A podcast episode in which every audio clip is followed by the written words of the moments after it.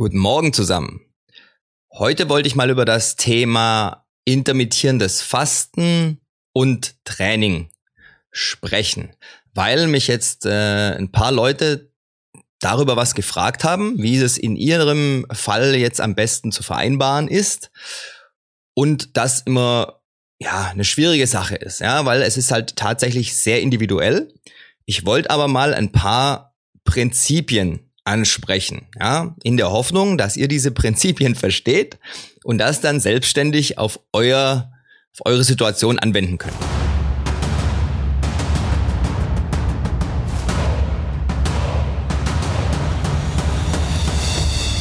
Herzlich willkommen auf dem Weg des Kriegers.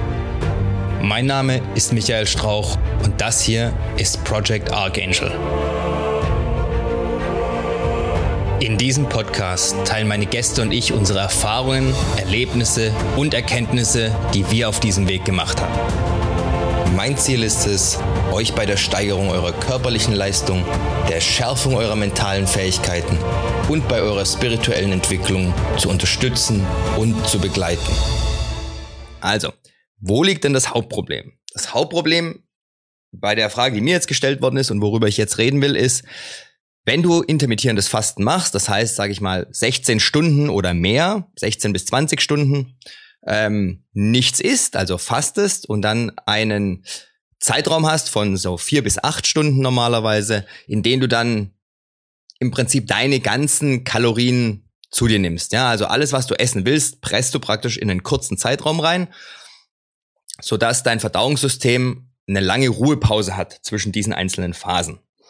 Was will man damit erreichen? Gibt es verschiedene Gründe, warum man das macht. Einer, ah, zwei der Hauptgründe sind Autophagie.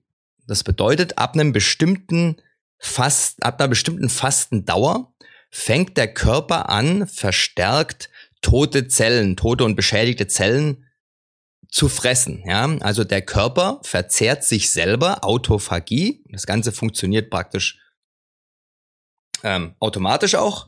Äh, das heißt, der Körper findet die Zellen, die einfach nutzlos sind, ähm, irgendwo Platz wegnehmen, was auch immer, ja, beschädigt worden sind ähm, und frisst die. Das macht er aber eben verstärkt erst nach einer längeren Fastenperiode. Normalerweise, und da gibt's jetzt unterschiedliche Angaben, ist so der Grenzwert, wo es so richtig losgeht, 16 Stunden.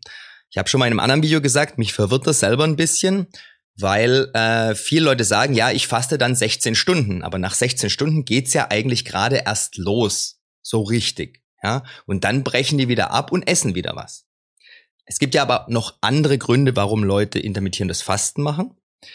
Äh, auf die komme ich gleich. Wenn ihr jetzt eher den Grund habt, äh, ihr wollt diese Autophagie ankurbeln, ja, äh, also zum Beispiel, wenn ihr irgendwelche Autoimmungeschichten habt, ja, oder Allergien oder sonstige Dinge, wo ihr sagt, okay, jetzt muss mal im Körper wieder ein bisschen der ganze Müll rausgeschafft werden und aufgeräumt werden, ja, und Frühjahrsputz gemacht werden, dann solltet ihr diese Fastenzeit vielleicht immer ein bisschen länger machen. Also nicht nur so diese 16 Stunden, selbst wenn ihr das jeden Tag macht, sondern vielleicht euch mal überlegen, ob ihr dann nicht lieber, also nicht 48 Stunden macht, sondern halt vielleicht 40 Stunden. Ja, also praktisch noch einen kompletten Tag mit dranhängt. Könnt auch noch länger machen natürlich, ja, aber da kommt man dann aus dem intermittierenden Fasten einfach in das normale Fasten. Ja, beim intermittierenden Fasten geht's ja tatsächlich so, dass ihr einfach nur einen kurzen Zeitraum fastet und dann wieder esst und das mehr oder weniger regelmäßig macht. So, jetzt gibt's ähm, alles von, ich mache das jeden Tag, also zum Beispiel jeden Tag 16 bis 20 Stunden nichts essen und nur vier bis acht Stunden essen. Oder ich mache es jeden zweiten Tag oder ich mache es zweimal die Woche oder einmal die Woche oder wie auch immer. Ja? Und problematischer wird das Ganze jetzt in Bezug aufs Training, eben dann, umso öfter man das macht. Ist ja auch ganz klar, wenn ich nur einmal oder zweimal die Woche eben intermittierend faste, dann trainiere ich halt eben nicht nach dem Fasten an den Tagen. Ja, je nachdem, wann man eben fastet. Also das eine Beispiel, das mir jetzt einer geschrieben hat, war, glaube ich, er, er, er trainiert halt morgens und fastet davor. Ist aber auch egal, wie rum es ist. Im Prinzip, er fastet und im Fasten noch hat er praktisch seinen, seinen ersten Workout. Ja? Und er fastet, glaube ich, mehr oder weniger jeden Tag. Oder besonders, das, er hat es, glaube ich, nicht dazu geschrieben, aber besonders anfällig ist eben jemand, der jeden Tag fastet, ne? Weil dann, dann fallen deine Trainingstage halt auf jeden Fall in die Fastentage mit rein. So. Denn ansonsten legst du einfach die Trainingstage immer auf die Tage, wo du was gegessen hast. Ja, auch klar. Schon ist das Problem behoben. Manchmal geht aber auch das nicht aus anderen Gründen. Ja, weil man eben nur an bestimmten Tagen trainieren kann und an bestimmten Tagen kann man dann eben auch nur fasten und wenn die aufeinander fallen, hat man wieder das Problem. So. Also, wenn ihr es nicht so hinschieben könnt, dass ihr an den Tagen, wo ihr trainiert, eben auch vernünftig esst, vernünftig esst, dass ihr davor was gegessen habt, dass euer Blutzuckerspiegel nicht abkackt im Training. Ja, das ist ja das Hauptproblem dabei. Ähm, dann soll, dann kommt es eben auch wieder drauf an, was für eine Art Training macht ihr und warum macht ihr das intermittierende Fasten. Gehen wir mal auf die verschiedenen Möglichkeiten ein. Also, Punkt A. Wenn ihr das intermittierende Fasten zur Autophagie macht, dann würde ich eben alternativ zu diesem jeden Tag 16 Stunden ähm, vorschlagen, einfach an weniger Tagen länger zu fasten. Und zwar dann natürlich an den Tagen, wo es euch nicht mit dem Training ähm, in Konflikte bringt. Wenn ihr das macht, weil ihr zum Beispiel ähm, in Ketose kommen wollt, ja, was ja verschiedene Auswirkungen hat, man kann sich besser konzentrieren, wenn man sich ketogen ernährt generell, dann hilft es auch bei mh, hm, allgemein der Konzentration, bei der Fettverbrennung und so weiter, wenn man ähm, durchaus längere auch Fastenperioden, also intermittierendes Fasten, in die ketogene Ernährung mit integriert. Weil man hat einfach durch die erhöhte Fettverbrennung, die man sich dadurch antrainiert, auch gar nicht mehr das Bedürfnis, dauernd was zu essen.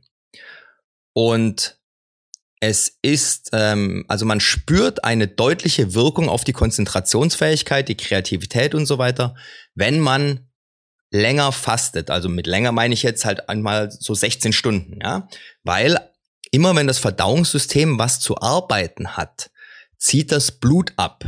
Ja, weil das Verdauungssystem natürlich Blut zum Arbeiten braucht. Das Gehirn braucht auch Blut zum Arbeiten. Ja, wenn man sich jetzt überlegt, uh, wo ist es denn wichtiger? Ne? Deswegen sagt man ja manchmal hier, nach dem Beintraining darfst du nichts mehr denken müssen. Weil da ist das ganze Blut in den Beinen. Ja, und oben ist nichts mehr übrig. Gut, also, wenn man es aus Gründen der, der Ketose und der ketogenen Ernährung macht, dann kommt es extrem darauf an, was für ein Training man denn macht. Denn wenn man zum Beispiel ein Ausdauertraining macht, ja, also laufen geht oder auch normalerweise ein, ähm, ein Krafttraining normales mit genug Pausen zwischendrin, ja, das sind ja alles andere Energiesysteme, schwerpunktmäßig. Ja? Also das, das schwere Krafttraining benutzt ja eher ähm, die ähm, also klar, benutzt ATP, aber die anaerobe Energiebereitstellung, die anaerobe nicht säurebildende Energiebereitstellung und die ähm, das Ausdauertraining benutzt ähm, zwar den aeroben Kreislauf, aber wenn ihr halt auch gerade wenn ihr euch ketogen ernährt und das schon ein bisschen länger macht, kommt ihr ja auch dann an die Fähigkeit ran, eben solche Ausdauerleistungen mehr oder weniger komplett, äh, in Anführungszeichen, ja, äh, aus der, aus der Fettreserve zu befriedigen. Ja, das heißt, da kommt man auch nicht in diese Blutzucker, diesen Blutzuckerdrop rein, ja. Problem gibt's, wenn man dann gerade an diesen Tagen eben so High-Intensity CrossFit-Workouts oder sowas reinhauen möchte, ne? Weil da wird man auf jeden Fall einen Zuckermangel kriegen.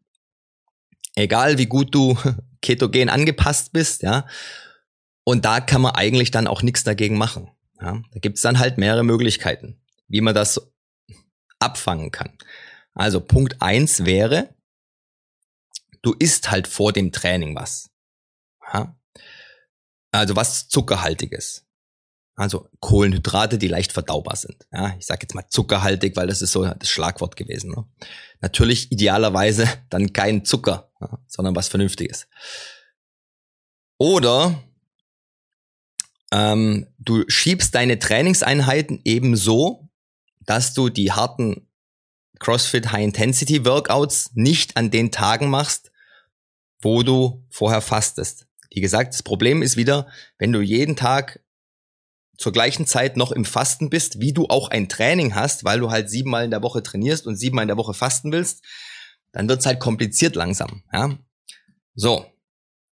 Aber selbst dann könnte man unter Umständen versuchen, das Ganze mit freien Ketonen zu überbrücken. Müsste man ausprobieren. Ja, also es, ich weiß nicht, wie es momentan ist. Als ich mich da intensiver damit beschäftigt habe, vor einem Jahr oder so, ähm, gab es, also es gab schon Produkte mit freien Ketonen, ähm, die aber furchtbar geschmeckt haben und man hat auch sehr leicht äh, Durchfall davon, also extremen durch, also so, ne, explosiven Durchfall davon bekommen. Und das willst du halt nicht im Training haben. Ne? Also da muss man sich halt auch langsam rantasten. Das Zeug ist auch nicht billig. Da wäre es aber durchaus möglich, dass man eben nochmal mehr Intensität bringen kann im Training und weiterhin in der reinen Fettverbrennung bleibt, also in der Ketose bleibt. Ähm, es gibt aber durchaus auch äh, Leute, die können dann eben auch geringe Mengen an Kohlenhydraten zu sich nehmen, ohne aus der Ketose rauszukommen. Ja? Das muss man eben ausprobieren. Das heißt, es gibt durchaus die Möglichkeit, eben auch bei so einem High-Intensity-Workout die kurzfristig hohen Energiekosten so zu befriedigen, dass man nicht aus der Ketose rauskommt. Ne? Also dass man sich nicht komplett aus der Ketose rausschießt, sondern vielleicht so einen kleinen Dip drin hat und dann aber direkt danach wieder in der Ketose drin ist oder vielleicht sogar drin bleibt die ganze Zeit. Was man natürlich auch noch machen kann, ist, man kann, wenn man die Trainingszeiten nicht verschieben kann, die Essenszeiten verschieben. Ja?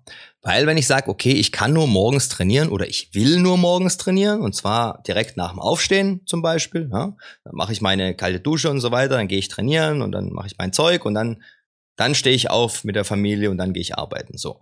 Jetzt kommt es natürlich darauf an, wann du dann essen willst. Ja? Also wenn du natürlich, wie es die meisten Leute machen, die Nacht mitnimmst als Fastenperiode, weil du da ja sowieso schläfst und dir nichts fehlt, dann kommt es darauf an, willst du jetzt mit der Familie frühstücken oder willst du dann erst irgendwann gegen Mittag als erste Mal essen? Ja? Und da musst du dir dann eben unter Umständen überlegen, ob du diesen 16-Stunden-Block einfach verschiebst. Dass er eben erst nach deinem Training anfängt. Ja, das heißt du im Prinzip vorm Training was ist oder kurz vorm Training oder einfach nur direkt nach dem Training. Ja, nach dem Training hat man ja sowieso oft mehr Hunger, dass man da einfach dann gut zuschlägt. Idealerweise würde ich dann tatsächlich sagen, du äh, isst vor dem Training was. Jetzt kommt es wieder aufs Training an. Also, man kann halt nix so einfach sagen, wie man es jetzt gerade sagt, ja.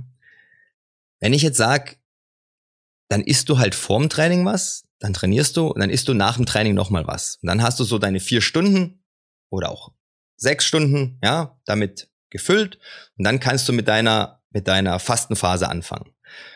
Jetzt, wenn ich auf maximale Leistung im Training setze, muss ich vor dem Training was essen.